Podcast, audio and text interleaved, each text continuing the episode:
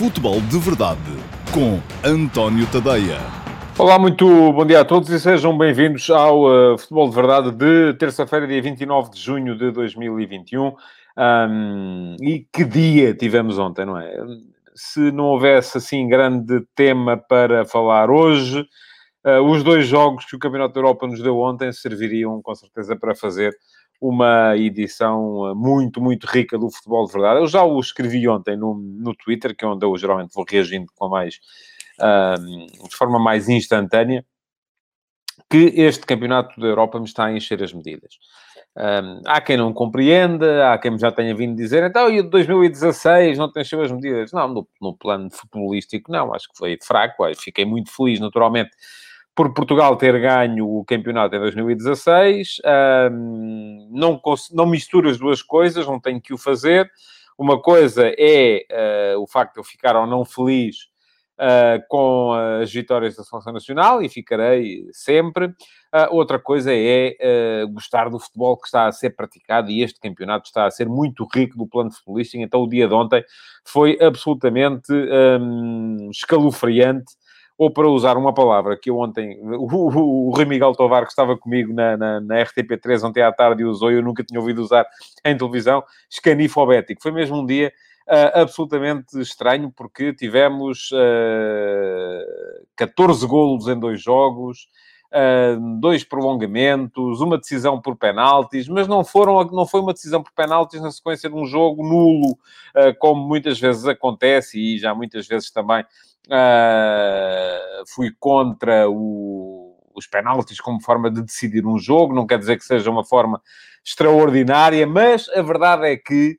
uh, ver um jogo ser decidido por penaltis no seguimento daquilo que aconteceu ontem, por exemplo, no França-Suíça, não é para mim um escândalo. Enfim, é, não, não é a melhor maneira, mas eh, não, não, também não é eh, uma maneira absolutamente estúpida. Diz-me o Frederico Batista que a prova provada de que se pode ter uma mentalidade mais corajosa e ganhar jogos, parabéns à Suíça e à Espanha, até à Croácia, não ganhou, perdeu. Uh, e, uh, ouça, eu percebo, mas volto a dizer que não há receitas universais.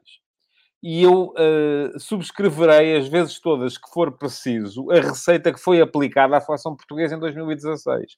Porque acho que era a ideia que combinava na perfeição com aquele grupo de jogadores. Se Portugal, com aquele grupo de jogadores, tivesse ido para o europeu jogar uh, o futebol que nós queremos agora que Portugal jogue, provavelmente tinha ficado pelo caminho mais cedo.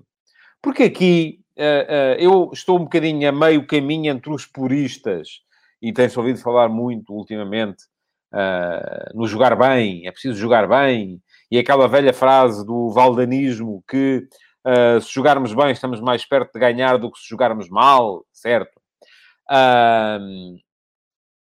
mas eu estou um bocadinho a meio caminho entre esse purismo e, e, e, aquela ideia de que o importante é conseguirmos o resultado. E não, enfim, eu acho que o jogar bem tem a ver com a aplicação da ideia correta ao grupo de jogadores de que se dispõe. E uh, em 2016, e pergunta-me o Marco Lopes se vamos ser outra Grécia a ganhar o europeu. Eu não sei se o Marco quer dizer uma Grécia por ser uma equipa que joga, vamos lá chamar-lhe futebol uh, utilitário, futebol resultadista, futebol defensivo, ou por ser uma equipa surpresa. Uh, há as duas maneiras de olhar para a coisa. Eu creio que não, mas vamos ver, vamos esperar.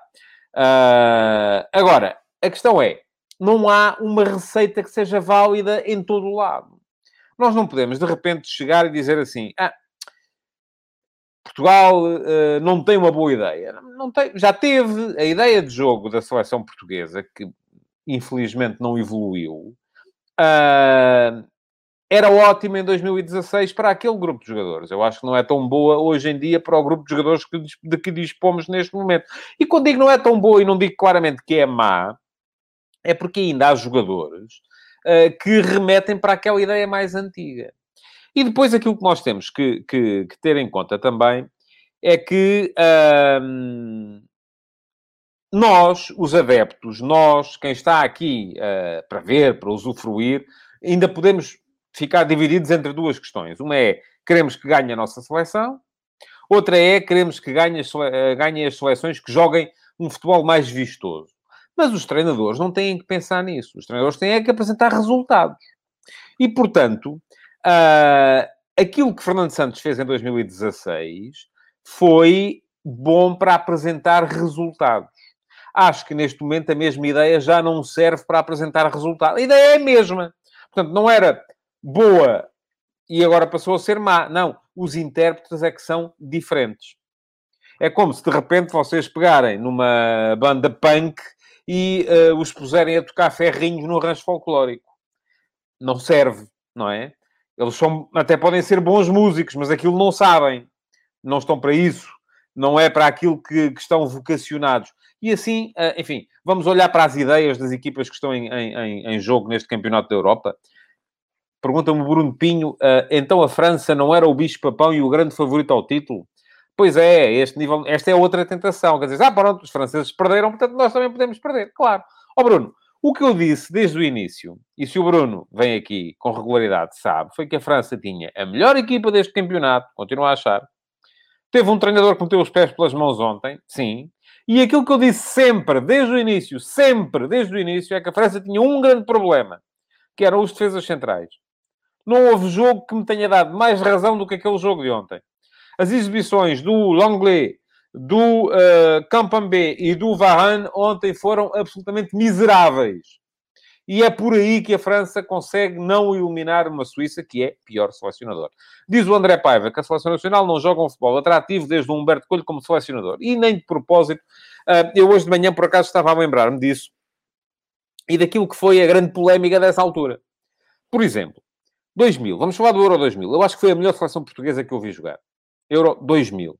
Perdemos nas meias finais uh, no, com um gol de ouro, o tal penalti e a mão do Abel Xavier. Era uma equipa que tinha na frente Figo, Rui Costa, João Pinto, uh, Nuno Gomes. E começou com o Nuno Gomes porque o Pauleta tinha sido expulso no último jogo da qualificação e não pôde jogar. E a entrada do, Nuno Gomes acabou por uh, vir trazer a seleção para um, uma ideia mais dialogante, ou seja, havia mais. O Nuno Gomes era um ponta de lança mais tabulador, mais desmarcações de apoio, como era o Helder Postiga também, uh, menos finalizador. Uh, e, mas isso serviu perfeitamente para a equipa poder jogar o tal futebol mais próximo daquilo que, a que hoje chamamos o tiki-taka, não é? Era uma equipa que, pronto, tinha jogadores como o, o Figo, que, iam para cima do adversário, mas aquilo era muito uh, toque para cá, toque para lá, e, pronto. e era a ideia de jogo dessa equipa. Hoje em dia, nós não temos, não pensem que temos esse nível de. Porque hoje muitas vezes as pessoas dizem que temos um plantel fabuloso. Não temos. Sim, a Carlos Sofia lembra esse jogo, Portugal 3, Inglaterra 2. Eu estava lá em Eindhoven nesse dia e foi um jogo extraordinário não temos uma equipa que esteja para o panorama internacional como estava a equipa do Euro 2000. Uh, ah, não temos a junção de talento que tínhamos naquela altura. Agora, temos talento suficiente, no meu ponto de vista, para pensar o jogo de outra forma. E foi isso que eu já defendi ontem no meu, no meu uh, último passe. Uh, aliás, aproveito para vos lembrar que no Instagram, todos os dias, temos a, a, uma sondagem relacionada com o tema do último passo. A sondagem de ontem foi particularmente concorrida. Já não consigo lá chegar. Ah, consigo, tenho que ir aqui ao, ao arquivo. Um, mas foi particularmente concorrida uh, que estava, era destinada a, a tentar perceber uh, qual é que era, uh, como é que, o que é que este europeu tinha sido para Portugal, se medíocre ou se fraco. Uh, e aquilo, a, a, conclusão a que chegámos uh, foi a de que eu estava aqui a tentar lá chegar, mas agora não consigo, portanto não vale a pena. Quem quiser ir lá ver ainda consegue ver. Uh, e, e, de qualquer modo, hoje há outra sondagem que tem a ver com o último passo de hoje. e hoje eu perguntei-vos se Fernando Santos deve ou não continuar à frente da seleção. Neste momento temos que 59% de vocês dizem que não, que Fernando Santos deve sair. 41% dizem que sim que Fernando Santos deve continuar. Ora bem, eu quero crer que uh, Fernando Santos não é o problema. Uh, e quero crer que Fernando Santos tem naturalmente a capacidade para poder uh, reconverter a ideia de jogo desta equipa. O Filipe Oliveira, em relação à seleção de 2000, diz que não temos é um mestre em condições. Ó oh, Filipe, e é curioso que, nessa altura, aquilo que mais se debatia fosse se era possível compatibilizar o Rui Costa com o João Pinto. E o Rui Costa muitas vezes teve que jogar a partir da esquerda. Ora, jogava o João Pinto a partir da esquerda, com o Rui Costa a aparecer, e jogávamos em 4-2-3-1, Paulo Souza e, uh, uh, creio que nesse campeonato, ora foi o Costinha, ora foi o Vidigal, um, no, no meio campo, e depois João Pinto a partir da esquerda, Rui Costa como 10 e o Figo na direita, com o Nuno Gomes a ponta de lança, mas muitas vezes se trocava e o Rui Costa tinha que jogar na esquerda para o João Pinto poder jogar no meio porque tinha mais golo, porque o Rui Costa não dava golo à equipa na altura. Uh, mas já na altura isto era muito... Uh, era problemático enquadrar esta gente toda. E hoje em dia mantém-se com certeza o mesmo problema. Ora bem, eu ia dizer, quero crer que Fernando Santos não será com certeza um entrado, uh, que ele próprio deve refletir o Paulo Neves diz-me que a sondagem é desnecessária porque ele está de pedra e cabo. Eu também acho que sim. Mas, enfim, não somos nós que decidimos, mas podemos dizer o que pensamos ou não, não é? Temos esse direito. Eu ainda ontem, uh, e, e, houve quem, uh, até mesmo da parte da Federação, não gostasse daquilo que eu tinha escrito. Eu, disse, eu aqui só digo o que penso. As decisões são eles que as tomam. Uh, e aquilo que me parece a mim, eu acho, a mim não me custa nada que Fernando Santos continue. Não é por uma questão de gratidão, não é por ter ganho o campeonato em 2016, é porque é bom treinador, do meu ponto de vista. Agora, aquilo que me custa, e custar-me-á sempre, é que ele recuse sequer, já nem vou dizer o, o, debate público, porque ele pode achar que está num patamar superior a todos nós e não tem nada que estar a debater connosco. E então, quando os jornalistas lhe perguntam, uh, ele pode usar sempre aquelas respostas baseadas em clichês, em lugares comuns, e dizer que a ideia é ganhar e que, portanto, não, não.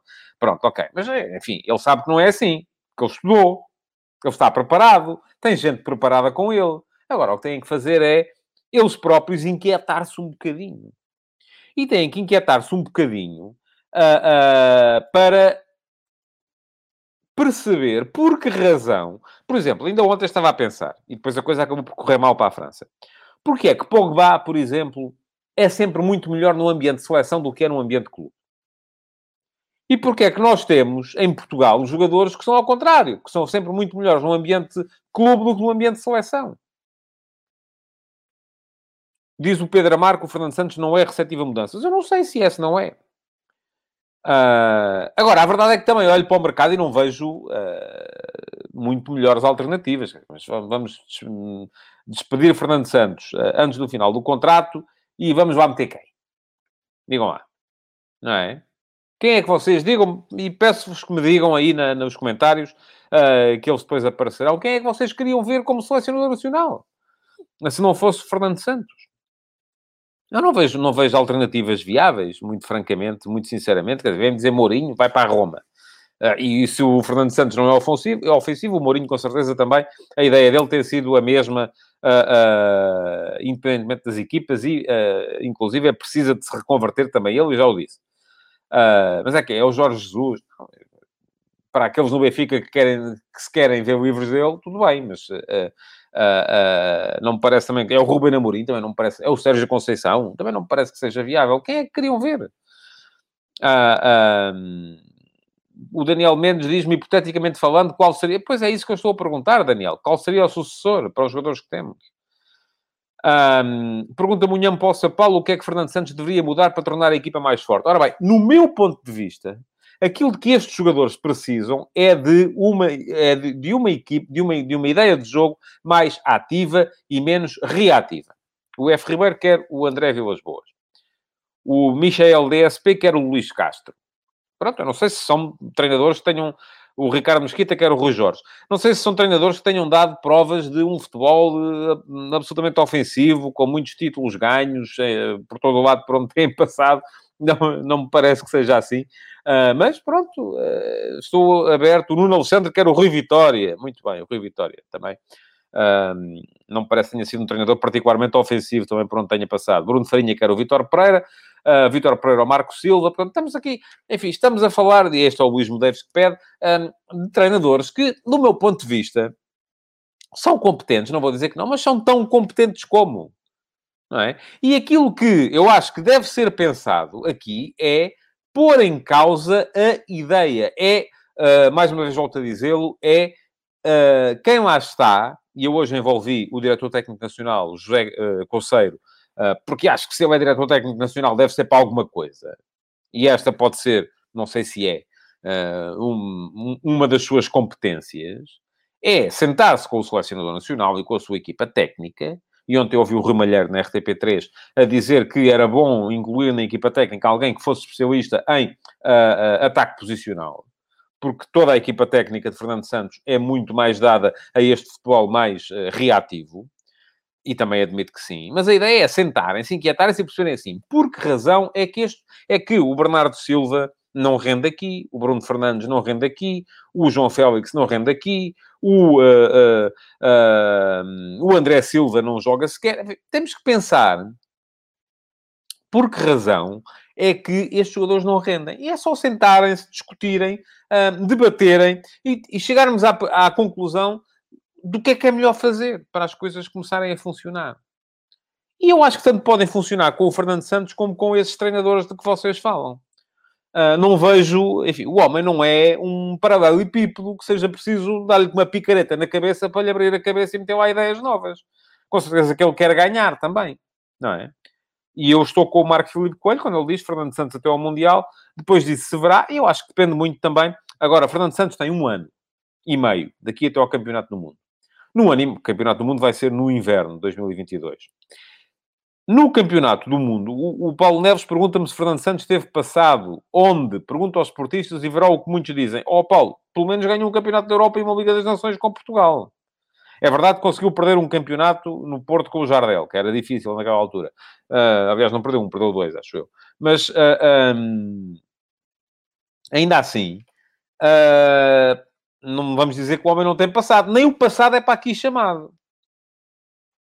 Da mesma maneira que eu acho que não há de ser por ele ter perdido um campeonato em 2000 e outro em 2001 no Porto, que não deve ser selecionador agora, também não acho que deve ser só porque ganhou o, mundo, o Europeu de 2016. A questão não é essa. É, temos assim alguém que seja muito melhor? Não temos. Pronto, esqueçam lá isso, não temos.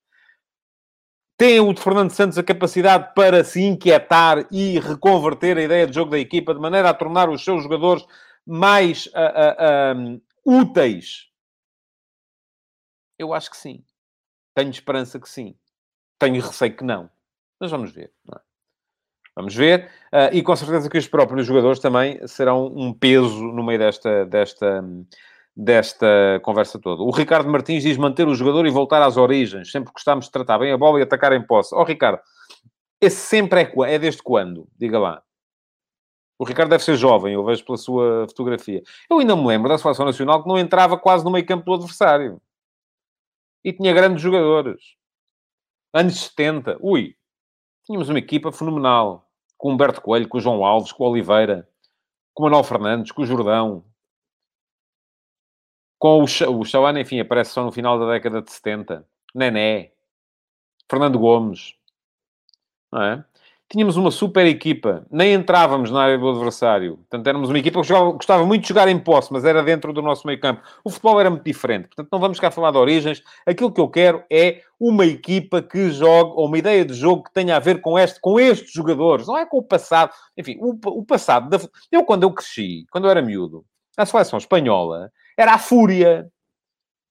A a, a, identidade da seleção espanhola era a fúria espanhola. Lembro-me perfeitamente, na altura era miudinho mesmo, e, e, e, tinha uma coisa da, da, Disney, que era o manual do Zé Carioca, que era uma coisa fenomenal, porque me falava de muitas seleções internacionais, e vinha tudo lá caracterizado. Uh, e, e então lá se dizia que a seleção espanhola era a fúria espanhola. Era uma altura em que a seleção espanhola era muito marcada uh, por um futebol mais enérgico, mais, uh, mais físico. Uh, não sei se muito por influência das equipas do País Basco, é possível que sim. Hoje em dia, a identidade do futebol espanhol é outra. Portanto, não vamos estar agora aqui a dizer que é a tradição do Mas qual tradição? Não há tradição nenhuma. É estes jogadores. Em 2016, a equipa que nós tínhamos pedia uma coisa. Neste momento, a equipa que nós temos, acho eu, pede outra. E a única coisa que eu quero é que o selecionador nacional diga claramente o que é que ele acha que a equipa pede. Não é ganhar, não é dizer assim, ah, a ideia é ganhar. Depois está claro, havia de ser o quê? Havia de ser perder. Agora, não me parece de todo esta ideia que o Paulo Sousa veio aqui defender que o Fernando Santos é muito conservador. Ouça, eu não tenho nada contra. Vocês gostam de quê? De treinadores que mudam tudo de jogo para jogo? Não, eu gosto de treinadores que têm uma ideia e que a mantêm. Uh, desde que a ideia seja certa. Se a ideia não for certa, não. Aí já gosto quando mudam, não é? Portanto, não tem nada a ver com isso. Uh, o Diogo Antunes diz que Fernando Santos tem que arriscar mais em novos jogadores, mas o homem já estreou mais de 50 desde que é selecionador. Esse é um trabalho que está a ser feito. O problema não é esse. Um, o Michel DSP diz que temos jogadores tremendos, mas não temos. Esqueçam lá isso. Não temos nada. Temos uma equipa boa. Um, temos uma equipa... E este comentário do Luís Medeiros faz muito sentido, eu já lá vou. Temos uma equipa boa, mas que não é assim melhor do que as outras. Perdemos com a Bélgica. Está bem, pronto. E a Bélgica não tem uma equipa boa. Não é? O Luís Medeiros falava ali do, do futebol que a equipa praticou durante o... Mas eu já falei aqui disto ontem, mas posso repetir. Uh, do, uh, na, na, na, fase de grupos da Liga das Nações. Que é uma altura em que não joga o Ronaldo. E a verdade é que o Ronaldo condiciona muito a ideia de jogo de Portugal. E eu, ainda antes deste europeu, escrevi-o várias vezes. O grande desafio para quem comanda este, esta ponta final de Ronaldo na seleção é conseguir coordenar o futebol que Ronaldo, de que Ronaldo precisa com o futebol que pode fazer crescer os outros. Não é a altura de, uh, diz o Luís Tomás, acerca do melhor marcador do Campeonato da Europa. O sítio dele na seleção já caducou. Pronto, está bem. Tanta gente gosta dos que não marcam golos, não é? Certo. Eu percebo que a presença do Ronaldo torna complicada a construção de uma ideia de jogo diferente. Mas é por isso é que está lá o Fernando Santos e não estou eu, nem estão vocês. Não é? É porque é, uma, é um trabalho difícil. E esse trabalho tem que ser feito. Vamos ter mais dois anos de Ronaldo, se calhar, na seleção. Eu acho que enquanto Ronaldo estiver em condições e ainda está mais do que dentro do prazo de validade, obviamente tem que lá estar. Uh, agora, é difícil, de facto, um, compaginar essa presença de, de, de, de, Ronaldo e o futebol de que ele precisa e de que nós precisamos para ele estar bem, uh, com o futebol de que precisam os outros jogadores. Bom, eu queria falar-vos ainda dos jogos de ontem, que foram extraordinários, e vamos a isso. Uh, já sabem, podem votar hoje no meu Instagram, António Pontadeia, na sondagem do dia. temos neste momento cerca de 200 votos aliás, não são cerca, são exatamente 200 votos, e um, 59% acham que Fernando Santos deve dar lugar a outro, 41% acham que ele deve continuar. Vão lá, António Pontadeia, sigam-me, uh, e uh, todos os dias têm lá uma sondagem relativamente ao... Um, àquilo que é uh, uh, o tema do dia, o tema acerca do qual eu escrevi no último passo. Ontem tivemos um grande Espanha-Croácia a abrir e depois um grande uh, Suíça-França a fechar. Na Espanha-Croácia, aí está, a tal ideia de que a Espanha não abdica em nenhuma circunstância, a ideia de posse, circulação, hum, às vezes até chega quase a adormecer, não tem nada a ver com a tradição do futebol espanhol, é aquilo que é desde a, a instituição do tiki-taka no, no, Barcelona e, a, e, o seu transporte para a, a, seleção nacional. E depois foi criada uma escola nacional, vamos lá, uh, em que os jogadores uh, geralmente funcionam assim. Mas o Real Madrid não joga assim. Aliás, o Real Madrid não tem jogadores nesta seleção nacional, por alguma razão. A Espanha uh, viu-se a perder um autogolo do Pedri, uh, que não o mereceu, de facto. Uh, ele faz um passe, circula por trás, o Nai Simon. Aí está, é aquela ideia de já estar... estão a pensar muito à frente. O Nai Simon, o guarda-redes da Espanha ali, já estava a levantar a cabeça para perceber a quem é que ia dar a bola a seguir. E deixou o pezinho para, para parar o passe que vinha do Pedri. Só que, pronto, não olhou para a bola, olhou muito para cima e acabou por lhe passar a bola e entrou na baliza. Croácia a ganhar. Depois, a Espanha consegue virar. Uh, bom jogo da Espanha. A Espanha, eu já disse aqui também, quando conseguisse descobrir a maneira de marcar golos, tornar-se uma equipa temível. Porquê? Porque não precisa sequer de defender, porque tem quase sempre a bola. E tendo a bola, não precisa ter grandes preocupações defensivas. Um, chega ao empate no gol do, do, do, do Sarabia, em recarga um remate do, do Gaia que o Livakovic ainda conseguiu defender. Um, faz o 2-1 num belo cabeceamento do Aspilicueta uh, cruzamento do Ferran Torres, faz o 3 a 1 uh, num gol do Ferran Torres, aí está, numa jogada em que a Espanha contrariou a sua ideia original, que é uma bola que vai muito rapidamente do central esquerdo, Paulo Torres, até ao extremo direito, do Ferran Torres, uh, atravessa o campo todo, os tais passos cruzados, uh, que apanha o adversário em contrapé, uh, e a Espanha faz o 3 a 1. Parecia que estava resolvido, mas não. 3-2 do Orsic, 3-3 do Pasalic, prolongamento e depois a redenção uh, do Morata. Fiquei feliz pelo Morata. porque é um jogador que eu acho que não merece aquilo que se tem dito dele. Parece que alguém dizia já no outro dia que ele se mergulhasse, não é? Se mergulhasse do, do, do, do, de um barco, era capaz de falhar o mar. Ele tem falhado muito, uh, mas ontem marca um belíssimo golo, uma execução extraordinária. Uh, faz o 4 a 3 e depois o, o Oyarzabal ainda faz o 5 a 3. Boa vitória para a Espanha, grande jogo, um jogo para abrir o apetite para o grande jogo que aconteceu também à, no, à noite, o Suíça-França. E eu aqui, enfim, não é para me gabar, mas de facto eu disse desde o início, até porque eu disse desde o início que a França era a grande candidata, e para mim era, a ganhar este campeonato, mas também sempre disse desde o início que o grande problema da França eram os defesas centrais. E ontem, além de um treinador que meteu os pés pelas mãos, aquele início em 3-4-3 não lembrou, não lembrava a ninguém, mas pronto, pode o Didier Deschamps dizer que quis encaixar no esquema do adversário, pode dizer que uh, que quis uh, uh, contrariar o facto de não ter nenhum dos defesas esquerdos que, que trouxe para este campeonato, mas depois acabou com o Rabiot, defesa esquerda, e a equipa melhorou. Mas a verdade é que a França se viu em desvantagem muito cedo, falhou completamente a primeira parte, neste 3-4-3, um, porque o cruzamento nem é famoso, uh, do, do, mas há um excelente golpe de cabeça do Seferovic uh, e muito mal o uh, que nem sequer salta, nem sequer se faz à bola. Uh, mas ainda assim difícil a execução de Seferovic, porque o cruzamento não vem com muita força e ele tem que colocar a bola uh, junto ao posto do, do, lado, do lado contrário. O Pedro Amar diz para quem diz que Seferovic é tosco. Eu, tosco é coisa que eu não chamo a ninguém. É um jogador que precisa de muitas ocasiões para, para marcar. Ontem uh, correu-lhe muito bem, fez dois golos e fez um grande jogo.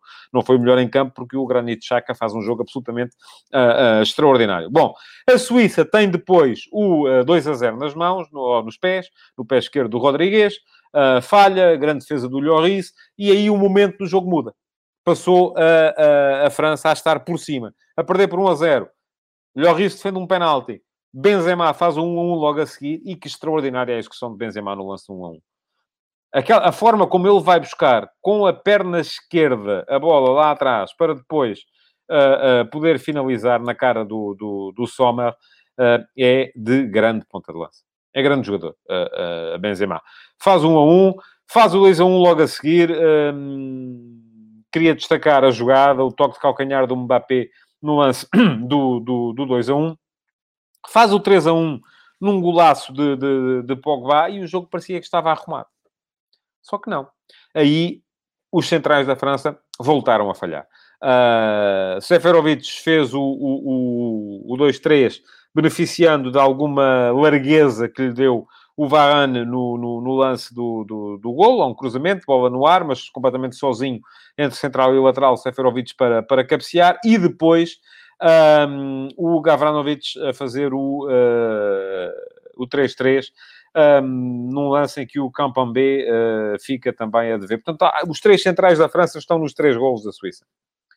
Uh, e, e, daí que me pareça que de facto aquilo não, não, não funcionou e não funcionou precisamente por causa do comportamento ali atrás. A França ainda assim podia ter ganho, uh, ao remate do Conan, uh, que vai bater no ferro da baliza do Jan Sommer, mas depois acabou por perder nas grandes penalidades com essa injustiça poética que é ter sido o Mbappé uh, a falhar o penalti de, decisivo. Um, Mbappé sai um bocadinho uh, incógnito deste, deste campeonato. O Luís Souza diz-me que Varane é muito fraquinho. Ó Luís, eu ainda assim acho que é o melhor de todos que a França tem, veja lá. Porque se queremos comparar o Varane com o Campambé ou com o Langlais, então aí é que nem sequer, uh, nem sequer há, há conversa. A França, pronto, também se vai abrir com certeza o debate se Deschamps é um bom treinador para a seleção francesa. Uh, como se abre em todo lado. E aqui a questão, mais uma vez, é de se perceber o que é que se fez mal e eventualmente até melhorar. Porque ser selecionador não é o mesmo que ser treinador de clube. Ora bem, hoje temos os últimos dois jogos dos oitavos de final. Uh, Inglaterra-Alemanha, um jogo que uh, tenho muita, muita curiosidade para ver. A Inglaterra é a solidez, a Alemanha é um futebol mais ofensivo e torrencial. O Suécia-Ucrânia um, também com uma Suécia mais sólida, uh, com um grande Isaac, e uma Ucrânia uh, mais imaginativa e criativa, mas também com muito potencial ofensivo. Aliás, este é um campeonato em que os ataques estão claramente a superiorizar-se às defesas, e aí que haja muito mais golos do que houve em média em qualquer das últimas fases finais.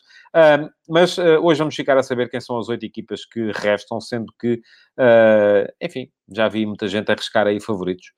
Já vi falar da Itália e acho que sim, que é uma equipa sólida. Depende muito do meio-campo. Vamos ver qual é o meio-campo que vai jogar no, no jogo contra a Bélgica. A Bélgica dependerá muito de vir a ter um bom Lukaku e de vir a voltar a ter o De Bruyne e o Eden Hazard, uh, porque atrás também não me parece ser uma equipa extraordinária e também contra Portugal não fez assim um grande jogo. A Espanha parece-me ter a ideia de jogo mais consolidada. Um, Pergunta-me a Carlos Sofia se o Titi fez falta. Eu acho que sim, mas... Uh, ainda assim, enfim, acho que está um bocadinho acima dos outros, mas eh, não é eh, também um jogador de classe mundial. Um, depois temos Suíça e República Checa como equipas que poderão eventualmente surpreender, mas acredito pouco nisso. A Dinamarca hum, está com um bom elan também e vamos ver o que é que sai então dos jogos de hoje. Um, o Alcides Correia diz que se jogar o Jack Grealish, a Inglaterra tem alguma vantagem. Enfim, a ideia de jogo da Inglaterra também é uma ideia curiosa porque é uma equipa que não, não coloca a jogar o Jadon Sancho para colocar o Raheem Sterling, não é? Portanto, é, é, aí está, é uma equipa também muito reativa e pouco ativa. Uh, vamos ver, vamos ver, o jogo vai ser com certeza curioso. Eu se tivesse que, hum, enfim, um futebol mais estético, mais ofensivo uh, e gostaria que ganhassem a Alemanha e a Ucrânia, não é? Mas uh, do outro lado estão seleções que são muito, muito seguras e que por isso mesmo não são, não são fáceis de contrariar. O Luís Souza pergunta-me quem é agora o favorito à vitória no Europeu. Para mim, vou, vou, vou, vou, vou, vou arriscar e vou dizer Espanha. Embora uh, a Itália também me pareça uma seleção forte e a Alemanha num bom dia possa ganhar a qualquer equipa. A Inglaterra não acredito que lá chegue, a Dinamarca seria complicado uh, também, portanto eu diria, neste momento, por ordem, Espanha, Itália, Alemanha e eventualmente Bélgica em quarto lugar. Na, na mas uh, vai ser tudo muito, muito, muito renhido daqui até a final. Bom, amanhã estarei de volta. Uh, para já, resta-me agradecer-vos por terem estado aí, pedir-vos que partilhem e deixem o vosso like nesta edição do Futebol de Verdade, que assinem o Futebol de Verdade em podcast e que me sigam em todas as redes sociais que se lembrarem, vão à minha procura de lá, um, porque é por aí que eu vou também fazendo chegar os meus conteúdos até vós. Muito obrigado por terem estado aí e até amanhã. Futebol de Verdade, em direto de segunda a sexta-feira, às 12h30